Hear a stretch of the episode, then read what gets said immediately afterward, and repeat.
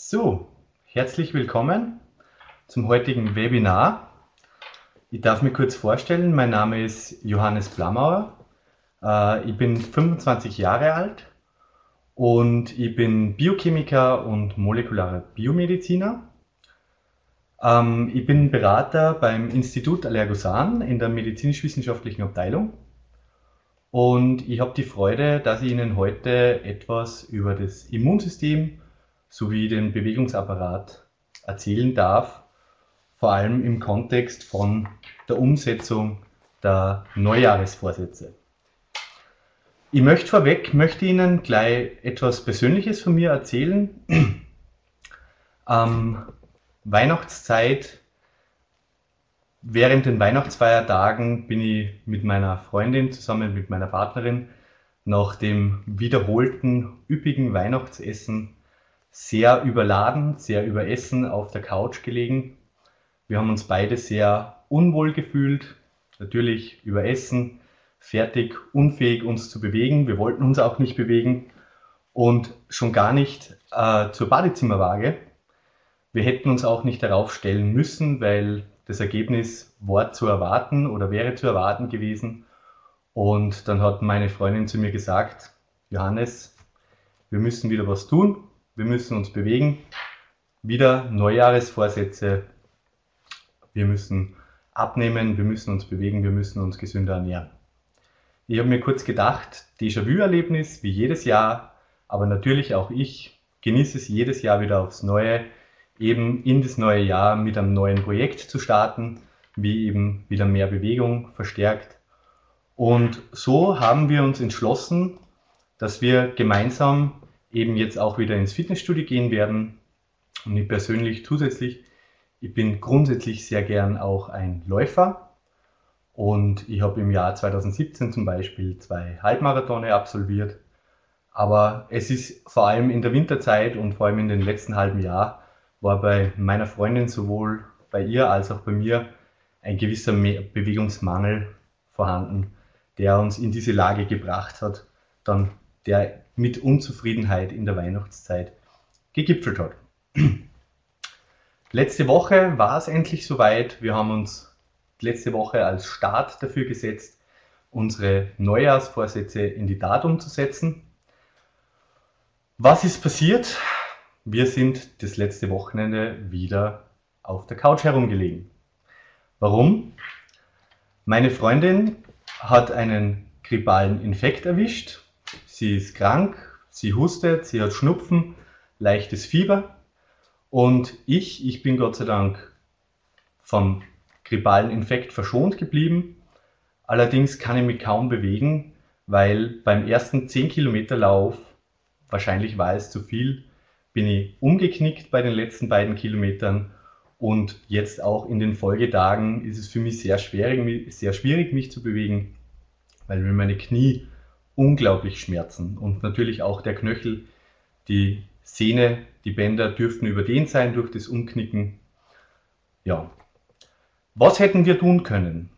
Ich bin grundsätzlich äh, äh, sehr, äh, ich bin ein Mensch, der sehr gern alles versteht und sich alles erklärt.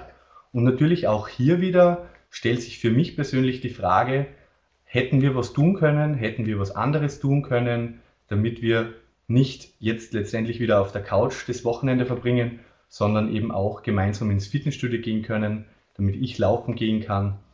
Und dies, diese Ursachenforschung, was wir tun hätten können, beziehungsweise wie wir eventuell auch unser Immunsystem und meinen Bewegungsapparat oder unser Bewegungsapparate stärken hätten können, auf diese Ursachenforschung möchte ich jetzt im Folgenden mit Ihnen gemeinsam eingehen. Wenn wir uns hier anschauen, das ist eine Statistik, das sind die Zahlen der Steiermärkischen Gebietskrankenkasse von den Fällen an grippalen Infekten der Erwerbstätigen und Arbeitslosen. In der hinteren Reihe sehen wir den Jahreswechsel von 2017 und 2018 und in der vorderen Reihe sehen wir den Jahreswechsel eben von 2018 auf 2019. Die Zahlen reichen bis zur vierten Kalenderwoche. Heute, mit Montag, dem 4.2., befinden wir uns in der sechsten Kalenderwoche, im Start der sechsten Kalenderwoche. Und wir sehen, dass eben die Zahlen der grippalen Infekte eigentlich jetzt bei beiden Kalenderwochen, bei der Jahreswechsel annähernd gleich sind. Und hier sehen wir jetzt dann vor allem, dass wir den Gipfel der grippalen Infekte noch vor uns haben im Februar.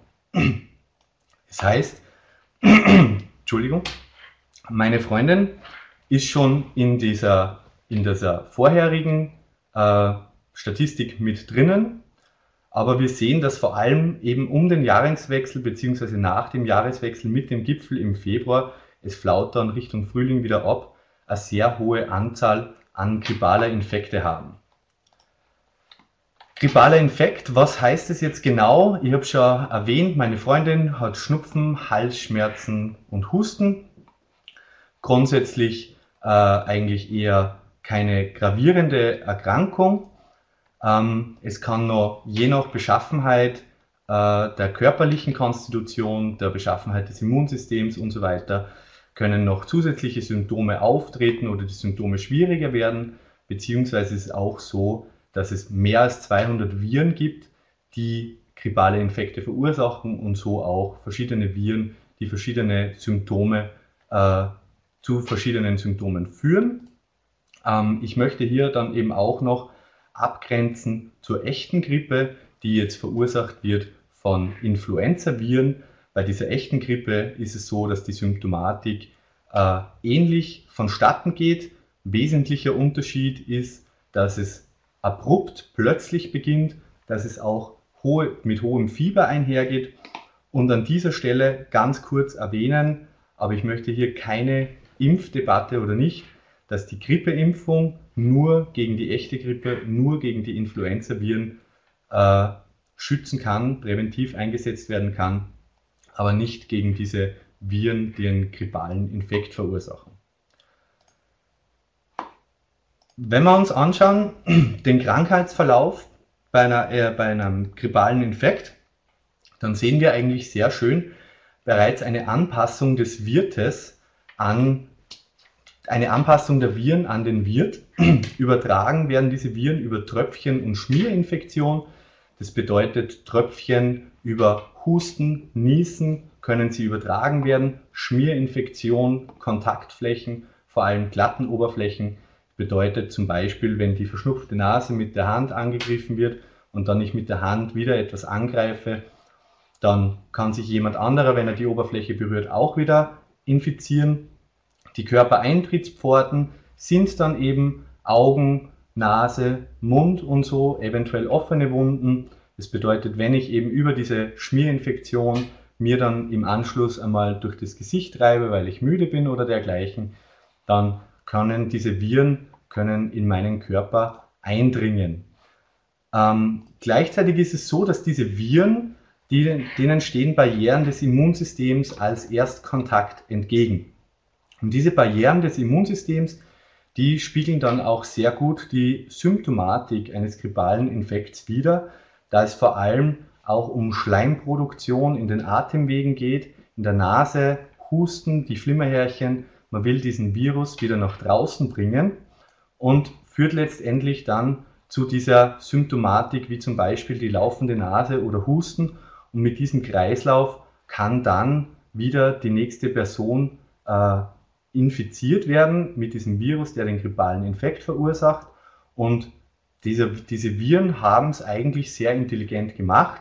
Äh, sie töten den Wirt nicht und dadurch dass eine sehr schnelle Reaktion des Immunsystems gewisse äh, Symptome verursacht, die dann weiter wieder zur Übertragung führen, eben des Husten oder eben, wenn man das Taschentuch sich schneuzt und dann wieder etwas angreift, dass es dann wieder zum nächsten Wirt übertragen werden kann.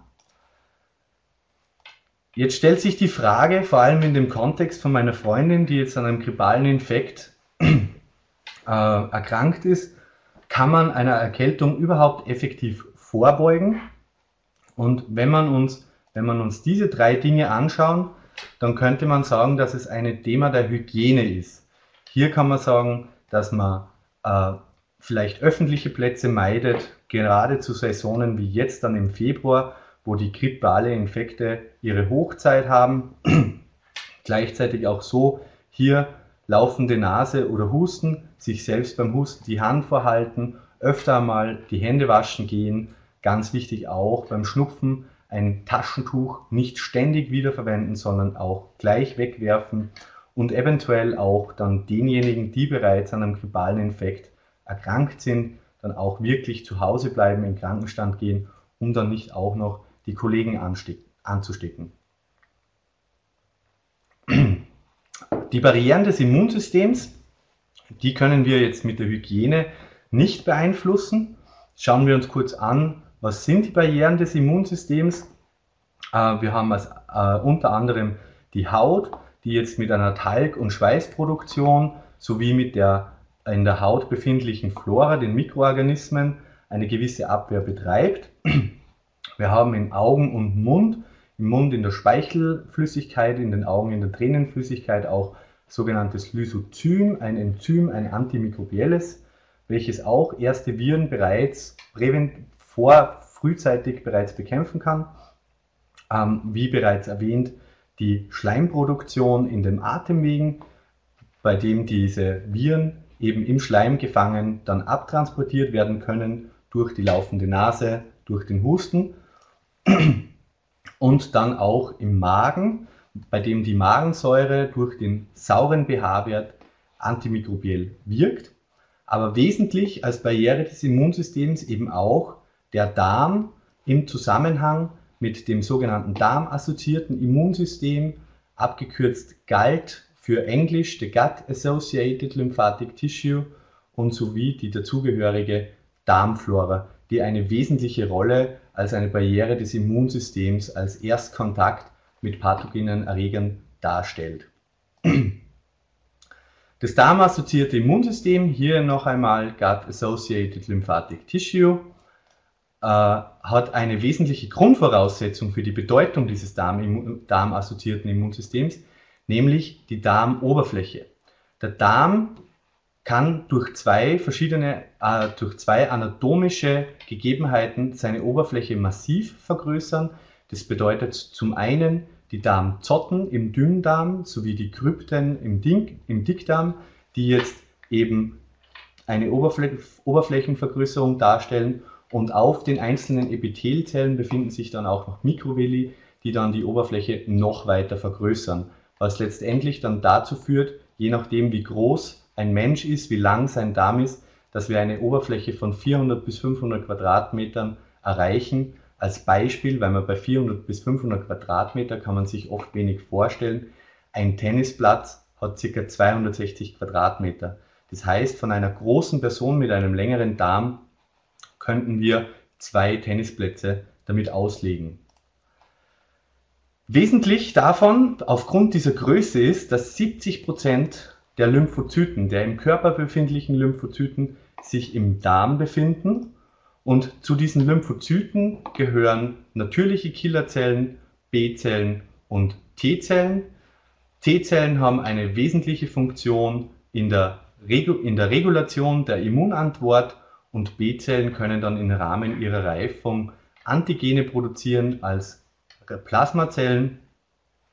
Bei dem, Lympha bei dem lymphatischen System bzw. den Zellen des lymphatischen Systems, den Lymphozyten, geht es vorrangig darum, zu erkennen, ob etwas gefährlich ist oder nicht und wenn etwas gefährlich ist, dann darauf auch zu reagieren.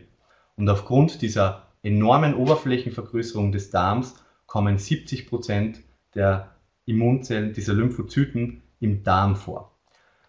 Wesentlich auch weiter, wie bereits kurz angeschnitten, die Antikörperproduktion der reifen B-Zellen, der Plasmazellen, das, das sekretorische Immunglobulin A, kurz SIGA.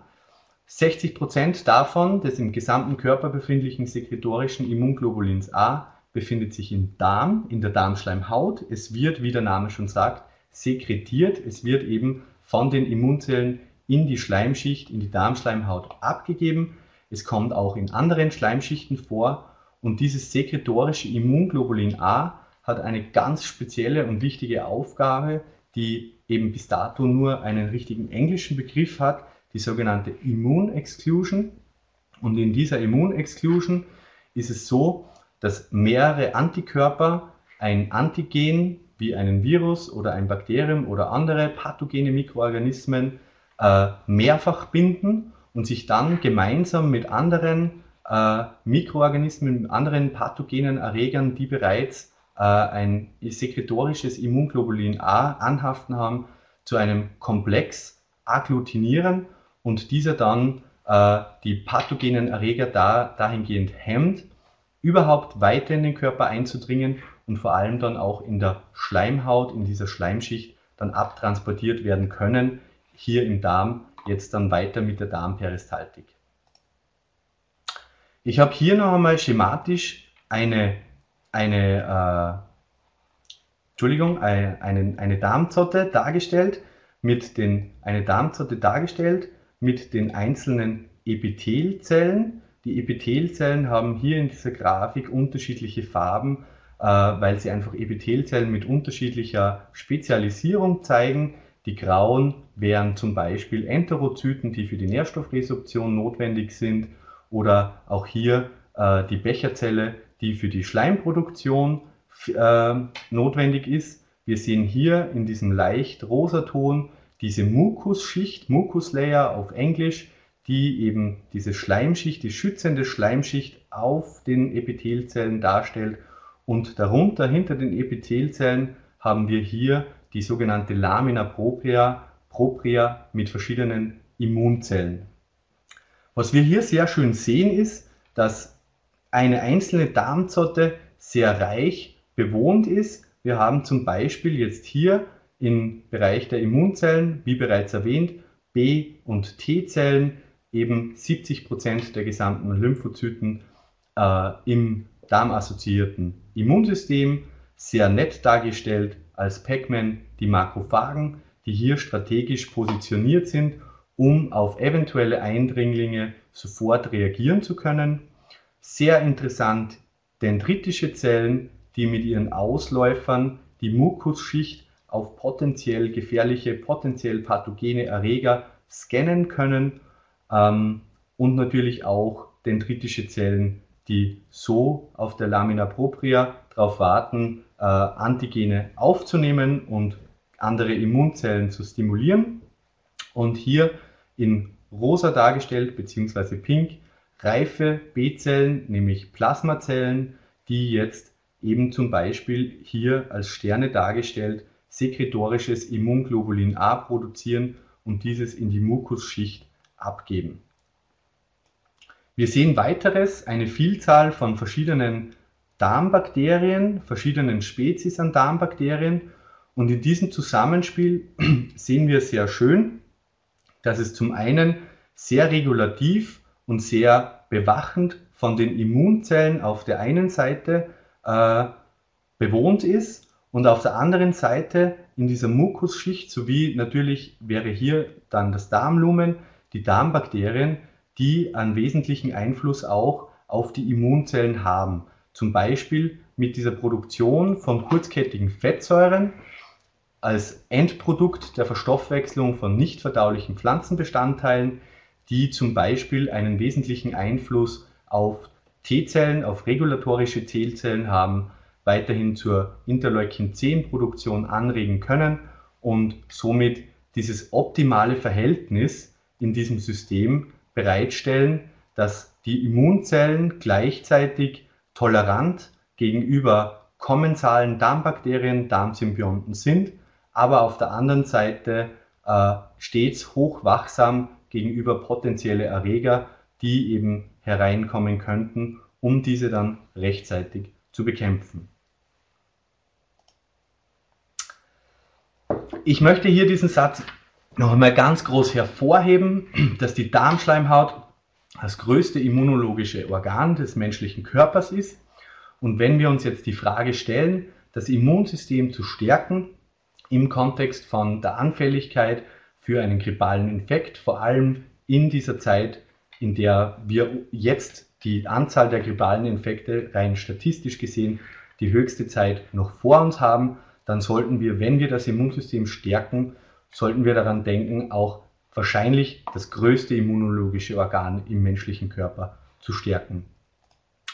Gleichzeitig ist auch die Darmflora essentiell dafür und hier möchte ich noch einmal hervorheben, dass es vor allem eine physiologisch gesunde Darmflora ist, die jetzt ein intaktes Immunsystem äh, fördern kann. Physiologisch gesunde Darmflora bedeutet jetzt nicht nur zwingend keine Probleme bei der Verdauung zu haben. Man weiß mittlerweile, dass sehr viele verschiedene Faktoren die Darmflora negativ beeinflussen können, wie eine chronische Medikamenteneinnahme, eine dauerhafte Einnahme. Es ist so, dass nicht nur Antibiotika die Darmflora schädigen, sondern auch eine Vielzahl von anderen Medikamenten einen negativen Einfluss auf die Darmflora haben. Natürlich auch die Ernährung. Hier in diesem Kontext wieder, warum war wahrscheinlich das Immunsystem meiner Freundin nicht stark genug, weil die Ernährung in der Winterzeit und vor allem jetzt um die Weihnachtszeit nicht ausgereicht hat, die physiologisch gesunde Darmflora zu fördern. Was kann ich dagegen tun, damit ich eine physiologisch gesunde Darmflora fördere bzw. aufrechterhalte? Eine Kombination aus Pro- und Präbiotikum. Ein Probiotikum per sind per Definition lebensfähige Mikroorganismen, die jetzt in einer Konzeption idealerweise eines Multispezies-Probiotikums eingesetzt werden können gegen eine dysbiotische Darmflora und natürlich das Präbiotikum per Definition mit nicht verdaubaren Lebensmittelbestandteilen, auch Ballaststoffe, die zum einen Nahrung für die Darmbakterien, die bestehenden sind und somit auch diese eine dysbiotische Flora einer dysbiotischen Flora entgegenwirken können, aber eben auch vor allem die Ballaststoffe, ein Präbiotikum, was Teil äh, als Substrat dient für die, für die Produktion, wie bereits vorher erwähnt, von kurzkettigen Fettsäuren, in Englisch Short Chain Fatty Acids, also SCFA abgekürzt, mit wesentlich positivem Einfluss auf das Immunsystem.